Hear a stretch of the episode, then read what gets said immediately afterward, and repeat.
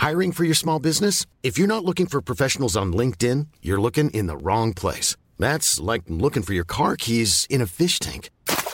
LinkedIn helps you hire professionals you can't find anywhere else, even those who aren't actively searching for a new job but might be open to the perfect role. In a given month, over 70% of LinkedIn users don't even visit other leading job sites. So start looking in the right place. With LinkedIn, you can hire professionals like a professional. Post your free job on linkedin.com slash spoken today. Le queremos agradecer a Santiago Roel, fundador y director de Semáforo Delictivo Nacional y especialista en temas de seguridad pública. Querido Santiago, ¿cómo estás? Muy buenas tardes.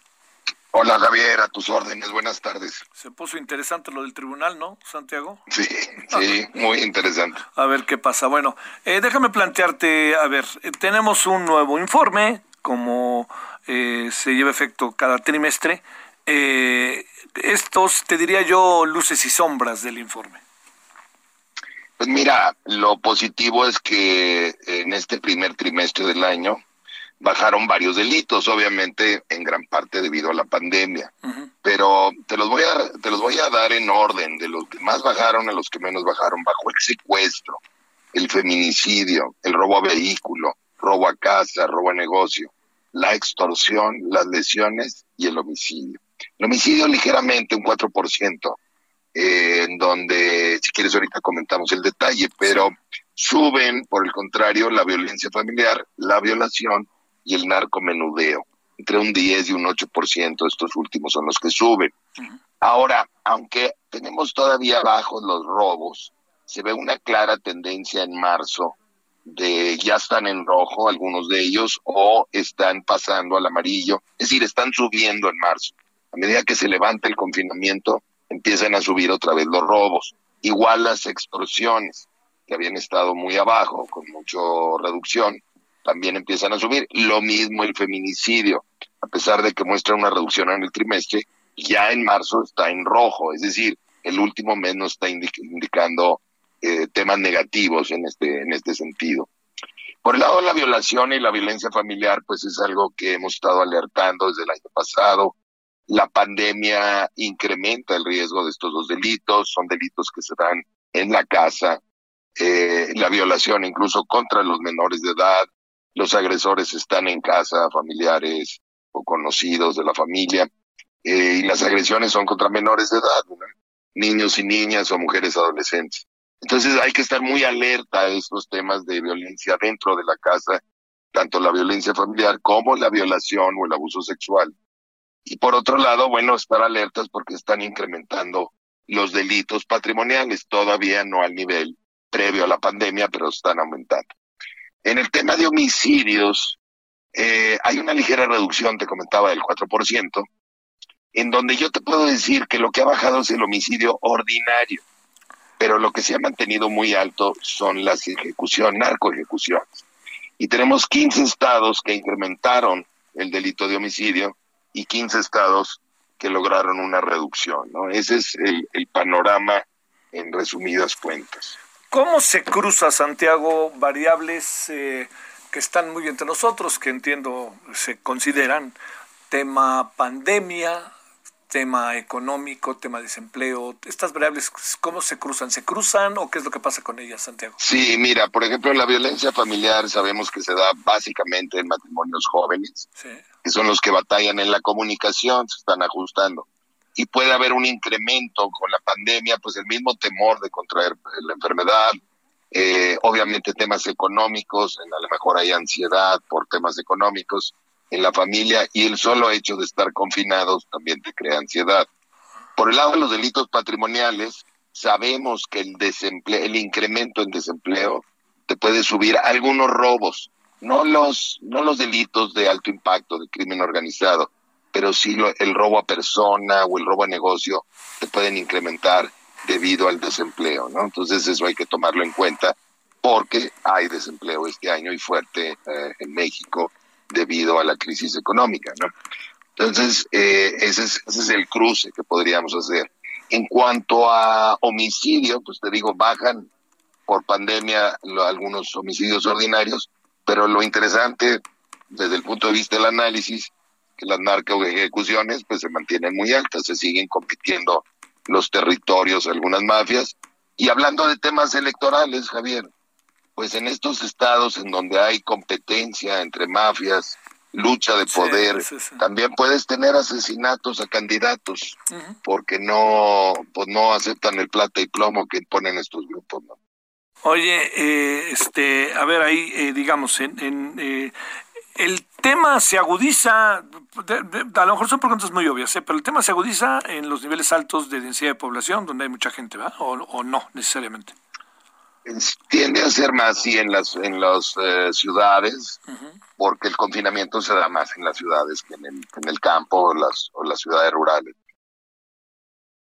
que este ahora hay ciudades eh, compartes lo que hace algunos días se dio a conocer a través de las 10 ciudades o las 100 ciudades más violentas, entre las cuales están una buena parte son mexicanas.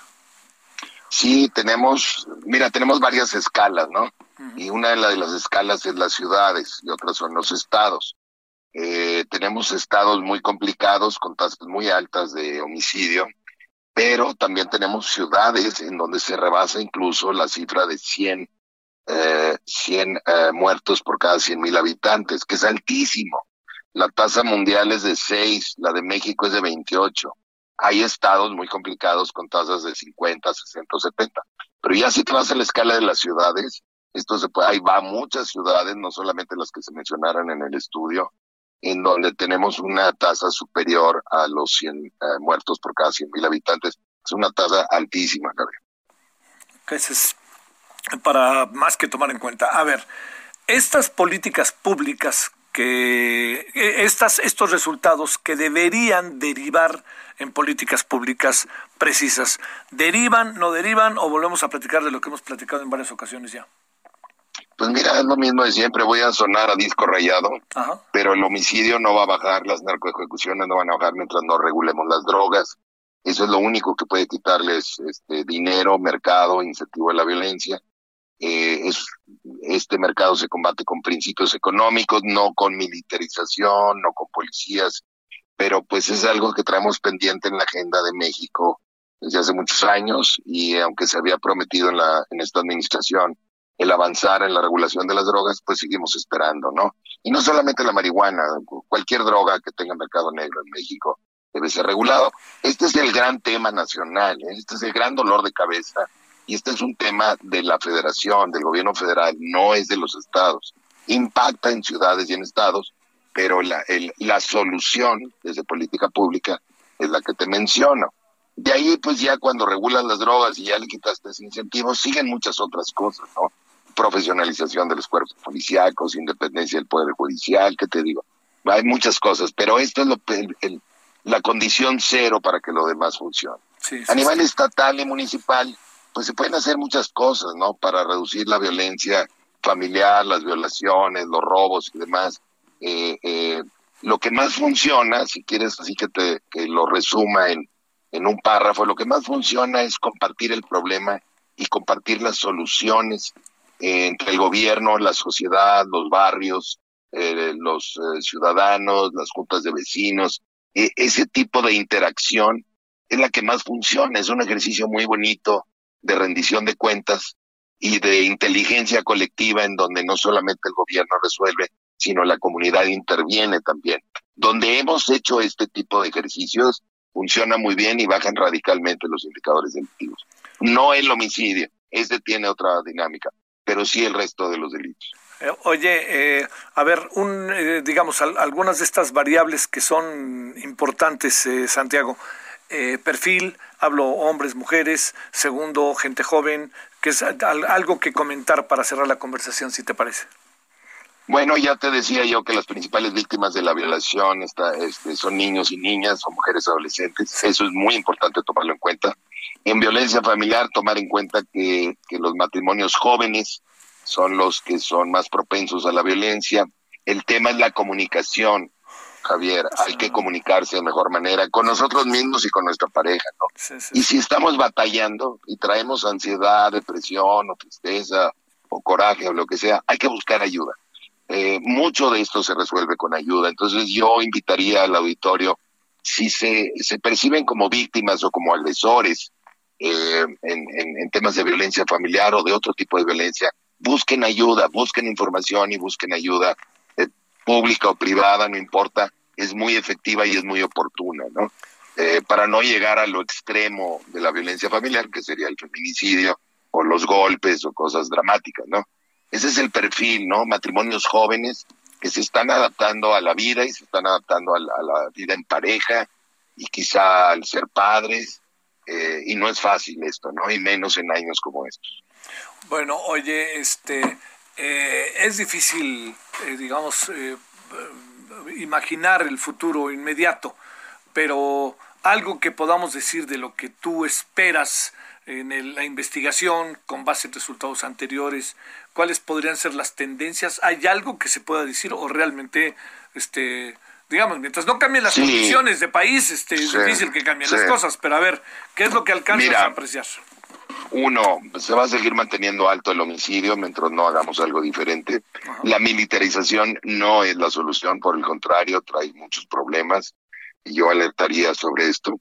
Los delitos patrimoniales van a incrementar. Quizá no llegaremos en todos a los niveles previos de la pandemia, pudiera haber noticias positivas, pero van a regresar o van a tender a regresar a sus niveles ordinarios a medida que se levante el confinamiento. En el secuestro no estoy seguro, veo una tendencia muy positiva previa a la pandemia en algunos estados y esto sería muy buena noticia. Eh, y en temas de, pues la gran agenda pendiente, Javier, es temas de violencia familiar, violación, lesiones, estos temas sociofamiliares, eh, van a seguir subiendo, tienden a subir en primavera y verano, se mantienen altos, entonces hay que estar muy alerta a esto. Y este, insisto, buscar ayuda, buscar apoyo. Cuando se hace, a los estados o municipios que hagan campañas preventivas al respecto, sí pueden bajar esto. Nosotros hemos tenido mucho éxito en, varios estados y municipios con campañas preventivas a todos estos delitos y funcionan muy bien. Entonces aquí, pues bueno, una exhortación, ¿no? A, organizaciones civiles y autoridades locales a realizar este tipo de ejercicios que yo te digo para mejorar el pronóstico, ¿no? Para que no regresemos a los indicadores delictivos previos a la pandemia y para que podamos incluso hacer historias de éxito que, que se pueden lograr en estos temas. ¿Cómo conseguir, cómo ver este informe, Santiago?